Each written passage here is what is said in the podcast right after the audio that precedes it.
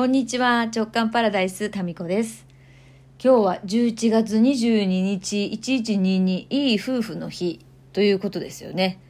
ま、だからといって、えー、なんというわけでもなく、今日はですね、お湯を夫婦しながら 喋っております。オープニングトークが冴えなくって、本当申し訳ありません。いや、お茶をね、切らしてましてね、もういつもだったら緑茶と共にお届けするんですが、今日は緑茶がなくって、今日買いに行くんですけどね、えーお湯です。お湯を夫婦しながら喋っております。まあ、たまにはいいですよね。はい。昨日ですね、日曜日、大分に行っておりまして、で、大分のですね、えー友達が、眉サロンをしてるんですよ。あの、大分、西大分にある、えっ、と、グレースリタというね、眉サロンで、大分では少ないのかな？唯一なのかな？まあ、眉サロンで、男性も、え眉を整えた方がいいよっていう彼女の熱い思いが詰まったですね、男性も女性も行けるサロンなんですよね。はい。で、昨日そこに行ってきまして、で、眉をやってもらって、で、その後、まあ、どっちがメインなのかっていうね、えーわからないぐらい両方メインだったんですが、その後、二人でですね、誕生日会をやったんですよ。というのも、その、その眉サロンを経営している上本千尋さんっていうんですけど、で、彼女とはもう20年ぐらいの付き合いなん、20年以上の付き合いなんですよね。あの、テレビ局時代にヘアメイクを担当していただいてからのもずっとご縁なんですけど、で、彼女もえ昭和45年8月生まれなんですよ。で、私もそうなんですね。たまたまのご縁ですよね。えーそれで、まあ、ある時から誕生会をですね、素敵な、素敵なお店でやりましょうってことで、えーやってて、だいたい福岡でやってたんですよね。ちょっとね、いい感じのお店に行って、えープレートを用意してもらってですね、それぞれにこうね、なんか、あの、花火とかを なんかつけてもらって、一緒に撮った写真とかもあるんだよね。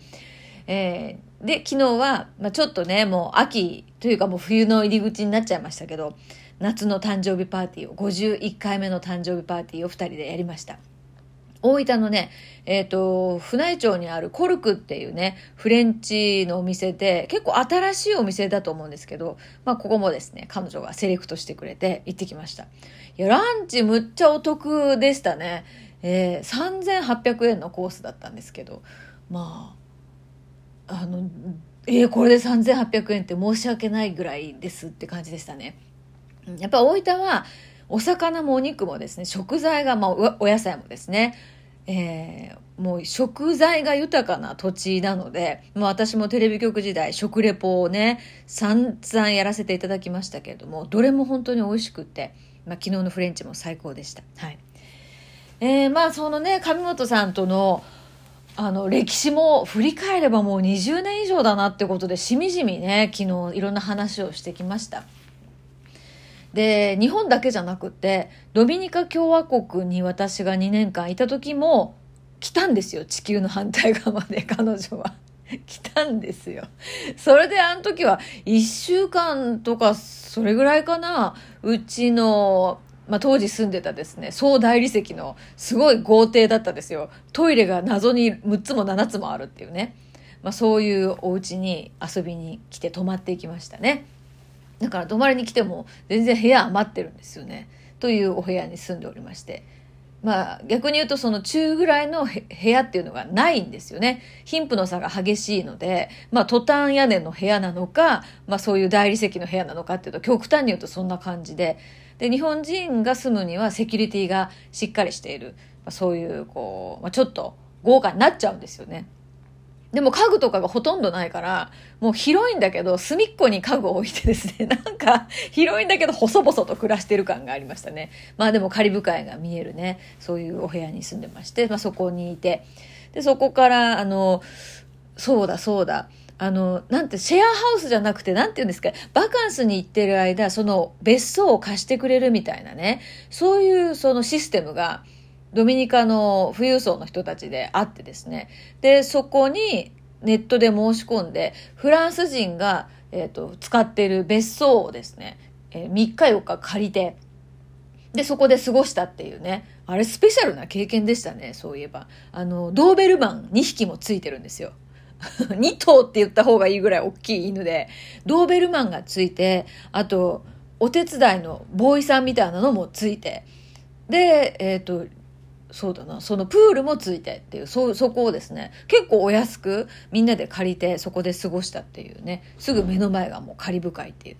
そんなもありましたね。そこでもあのお食事とかそれあれも夏だ夏だったかな？でしたしであと北京にも2人で行ったことがあってですね、まあ、私北京に住んでたっていうこともありまして北京であの北京ダック食べたりとかね。そういうお店に行ったりもしましたね。でも私正直ね、北京に上本さんと行ったことを忘れてたんですよ。だから、あっちこっち行ったんだけど、もう覚えてないぐらいいろんなところに行ったかなと思いますね。はい。で、福岡で毎年してたんですけど、まあ去年とね、今年の夏は、まああのコロナ禍で、まあ、一緒に食事するっていうのはちょっと控えてたんですけれども、で、まあこの時期になっての51歳の誕生日でした。でまあこのままもしあと20年ですねお互い元気でいくと、えー、70ですよね。まあ7070になってどんなしてるんでしょうね。えー、でも上本さんだけじゃなくて私ってですねこう一回仲良くなると長いんですよね。しつこいよ。しつこいよ。もうねご縁が続くのが長い人が本当に多いんですね。でなどうなんですかね？そんなもんなのかな？皆さんも。人によってこう、長くお付き合いする方と短い期間でご縁が切れてしまう人とかいるかもしれないですけど、私の場合ですね、ご縁が長く続く率が多分高いと思います。気がついたらもう10年とか、20年とか、なんならもう小学校の時からとかですね。まあそういうお友達が多いなっていう気がしますね。そして今でも時々会うっていうね。で、この背景にもしかしたら、私ね、小学校の時に転校が多かったんですね。父の、父が自衛官だったので、転校が多くって、だいたい2、3年で学校変わってたんですよ。で、それで仲良くなったお友達とそこでね、あの、お別れが来て、っていう、その、人のご縁の儚さっていうんですかね。それをこう子供の頃に感じていて、まあ、今だったらネットとかありますけど、当時はもう文通っていう形でご縁が続き、まあ、そのうちね、えー、それぞれの環境が変わって、えー、もうご縁が途切れてしまうっていうケースが多かったっていう思い出があって、なんか幼馴染とか、ずっとご縁が続くっていうのに憧れがね、子供の頃あったような気がしますね。うん。なんかそういう思いがどこかにあるのかもしれないですね、今でも。だから人とのご縁っていうのは本当に大事にしたいなってもう優先事項のもうトップに入ってますね。人、人です、やっぱり。そう思いました。うん。まあ、で、このね、こう、上本さんもそうですし、私がこう仲良くね、続いてる人たちの共通点っていうのがあって、それぞれですね、一人でいても十分楽しい人たちなんですよ。で、上本さんとか今日北海道に一人で行くって言ってましたからね、天気どうなのかな？飛行機飛んだのかな？で、一人でどこでも行っちゃうんですよ。私もそうですし、お友達も、他の友達もそう、一人で行くんですよね。で、その一人でも楽しいんだけど、一人でも楽しい人が二人集まると、楽しさも2倍以上になるんですよ。ここがね、楽しくお付き合いできる人の私の共通点かなって昨日ね、帰りの電車の中で思いましたね。だから誰かと一緒、二人じゃないと、うん、一人じゃ楽しめないから二人、三人ってなるっていうパターンだと多分ね、二人になったらつまらなさも二倍になると思うんですよね。だってお互いに誰かと一緒じゃないと、うん、つまんないなって思ってる人が二人集まると不満が倍になるみたいな。まあ、とにかく、あの、一人でも楽しいっていう人たちとのご縁が長く続いてるような気がしますね。うん。だってもう上本さんも一人でドミニカに来ましたからね。で、今日、一人で北海、何しに行くの北海道って言ったら、なんとなく行きたいからっていう、このね、軽やかさがいいですよね。本当に、あっちこっちね、すぐ行きますからね。で、こういうこう一人でも楽しめる人ってやっぱりそれぞれの世界観を持ってるんですよ。で、それを私聞くのが多分好きなんですよね。まあ彼女は美容の業界にいますから、まあその業界の中でね、いろいろ学んだりとか見た世界って、見てる世界ってあると思うんですよ。で、そういうのを聞くのが楽しい。だからそれぞれこう自分、自立していて、自分の世界を持ってて、一人でも楽しいから、その人が覗いてる世界を、その話を聞くのが私もすごく楽しい、楽しみだなって思って、年に一回もうどういうね、ことがあった、そこでどういうことを思ったみたいな、今何にハマってんのっていう話をするのがすごく楽しいですね。まあ、上本さんに関してはね、あの、長年のお友達なんですけど、JK 塾にも参加してくださってて、ここがまたね、私のね、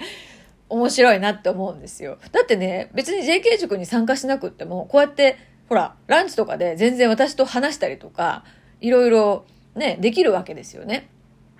だけど、それでも、わ、あえて JK 塾という有料のところに申し込んでるっていうところがね、また、あの、いいなって思うんですよ。でも彼女はその私からの何か講座とかだけじゃなくて JK 塾の中ですごいね、あの、ご縁をね、広げていて、大分のね、大分のメンバー結構多いんですよ。で、みんな仲いいんですよね。で、その中でのこう気づきとか刺激し合ったりっていう時間を堪能していて、うん、まあこれも一人でも楽しめるっていう彼女の、うん、そういうこうあり方がそうさせてるんだなと思うんですよね。一人でも楽しい人が複数集まると、その人数分以上の楽しみが広がるっていう、まあそういう、それがなんか大人の楽しみじゃないですかね。どうなんだろうな。ばあちゃんになっていったら、まあこういう人たちとのご縁がさらにこう増えていって、より楽しくなるような気がするんですけどね。やっぱりもう、また最後この話になりますけど、誰と繋がるのか人とのご縁、もうこれがね、やっぱり人生に大きく影響していて、自分の人生を楽しくするかどうなるかっていうことに関わってるんだなって昨日もつくづく思いました。それでは。